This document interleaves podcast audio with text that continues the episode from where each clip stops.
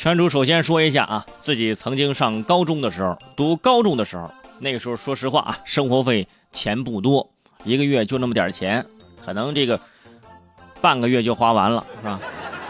后面半个月怎么办呢？你得吃饭呢，是吧？我们北方呢，就是食堂吃饭就吃馒头嘛，所以呀，每人一瓶老干妈辣酱，啊，一顿就去买俩馒头，把馒头掰开，哎，辣酱。老干妈抹到中间一夹，就这么吃，哎，就是中国式汉堡包嘛。哎，你别说，就这么着吃，身体那也是茁壮在成长。所以说之前就有一个梦想，好好努力啊，好好挣钱，然后呢，有一天可以在后备箱装上啊好几箱老干妈，然后去全世界自驾游。只要有老干妈，吃什么哎都下饭。所以说，很多朋友就说了嘛。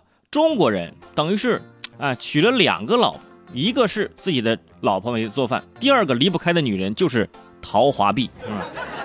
因为你要吃这口啊。不过最近老干妈啊，她生气了，有人模仿我的脸，还有人模仿我的酱啊，你怎么酱紫呢？是不是？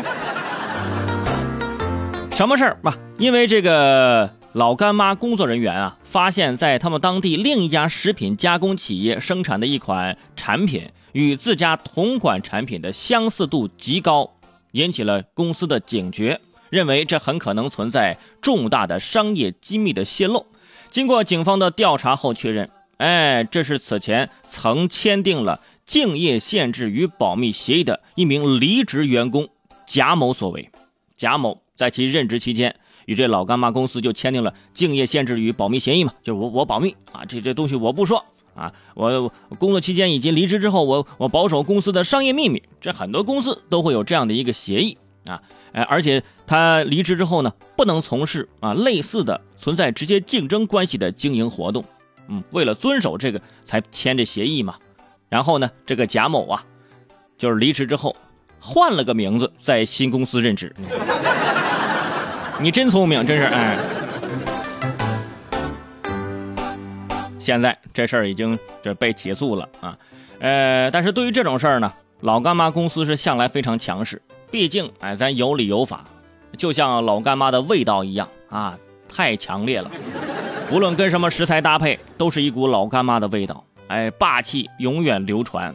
老干妈的成功之道大家都知道啊，就是关键几个字儿，就是绝技加诚信，诚信嘛，然后绝技就是我的配方，秘密。不能让别人知道我这个东西，而且你看老干妈人从来不打广告，啊，对不对？真正的美，真正的好吃，就是一传十，十传百，是吧？然后传到国外的，就是一个口碑，就跟我节目似的，是不是？现在呀，在国外的超市，很多人看到老干妈，那都是倍感亲切啊，老干妈都快变成亲妈了，我跟你说。而且人老干妈说坚决不上市，是不是啊？这才是传说中的低调奢华有内涵的公司，哎，所以呀，这个保护老干妈人人有责，是不是？